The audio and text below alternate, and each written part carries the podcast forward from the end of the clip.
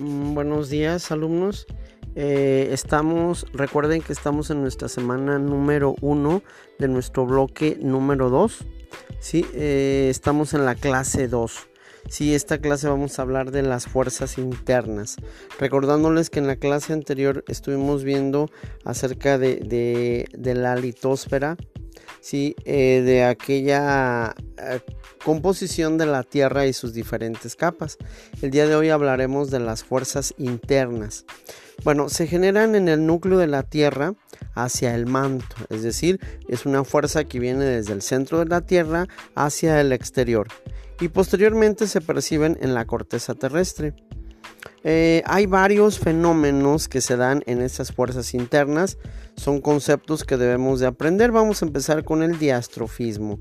¿Qué es el diastrofismo? Bueno, también se le conoce como tectonismo o tectónica, que es un conjunto de procesos y fenómenos geológicos de deformación, de alteración y dislocación de la corteza terrestre por efectos de las fuerzas tectónicas, es decir, fuerzas que, emergen o que vienen del centro de la Tierra y bueno, que precisamente mueven las placas tectónicas, que más adelante vamos a hablar de ello. Otro concepto importante sería el vulcanismo. Eh, se le conoce al vulcanismo como un fenómeno geológico, mm, como esa manifestación de la energía interna de la Tierra que afecta principalmente a las zonas inestables de la corteza terrestre. Es decir, en la corteza terrestre vamos a tener zonas estables y zonas inestables. Aquellas que son inestables, bueno, eh, hay una manifestación de energía de la fuerza de la Tierra. Y bueno, eh, yo creo que una parte importante también sería definir lo que es un volcán. Todos hemos escuchado desde primaria que, existen diferentes volcanes, nombres de volcanes. Bueno, el día de hoy en nuestra clase em, vamos a checar que los volcanes son aberturas naturales en la corteza terrestre por donde brotan gases, cenizas y magma o roca derretida. Al magma después de una erupción se le llama lava, cuando decimos que del volcán está saliendo lava la cual acaba haciéndose sólida al enfriarse. ¿sí? Y bueno, hay volcanes en, las, en los continentes y en los fondos oceánicos, donde en ocasiones es posible verlos sobre el mar. Con, la, con el apoyo de nuestro cuadernillo podemos ver la imagen de las, las partes de un volcán.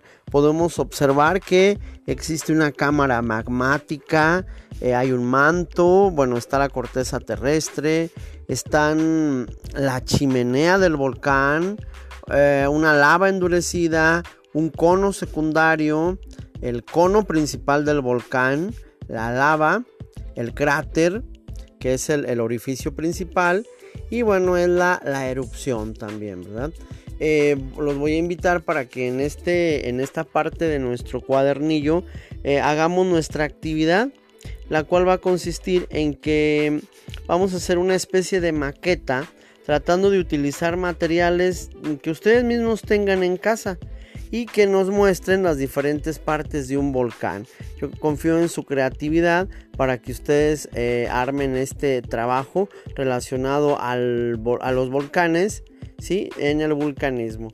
Bueno, vamos a, checar también que existe un, concepto importante que, importante que es tectónica de placas.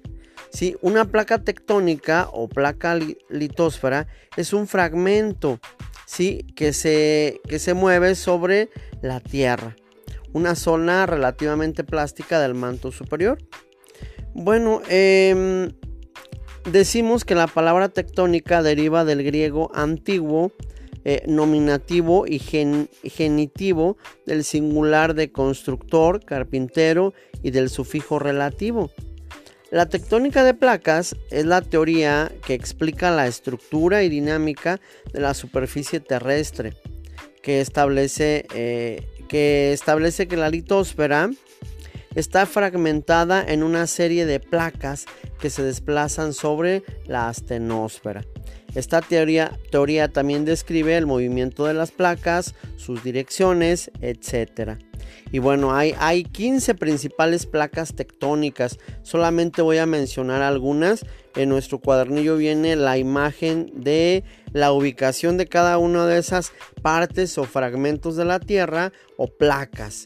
¿sí? Una, una importante sería la placa africana, la placa de Nazca, la placa del Caribe, la placa del Pacífico, la placa filipina, eh, la placa de cocos, ¿sí? Y bueno, son algunas de las que podemos checar. Recordando que, bueno, hay, hay también sismicidad, ¿sí? Eh, los voy a invitar para que en nuestro cuadernillo vayamos viendo eh, estos aspectos importantes, bueno, que mismos se nos van a ayudar para el momento del examen, ¿verdad? ¿Qué es el intemperismo? Bueno, es un proceso de transformación química de las rocas en suelo. Y bueno, por eso se dice que la formación de suelo es sinónimo de intemperismo. También es importante hablar de la erosión. Eh, la erosión es ese desgaste que se produce en la superficie de un cuerpo por la acción de agentes externos. ¿Qué puede erosionar la tierra? el viento o el agua, por ejemplo. Sí, bueno, o la fricción continua entre varios cuerpos. Existen eh, erosión o desgaste de la tierra, eh, erosión hídrica, que es la, la causada por el agua, erosión eólica, producida por los vientos, o la erosión gravitacional, causada por la gravedad. Bueno, entonces eh, ojalá que esto que estamos checando lo complementemos con nuestro cuadernillo y nosotros podamos checar bien esta información y no se les olvide su trabajo importante en esta semana de trabajo. Gracias.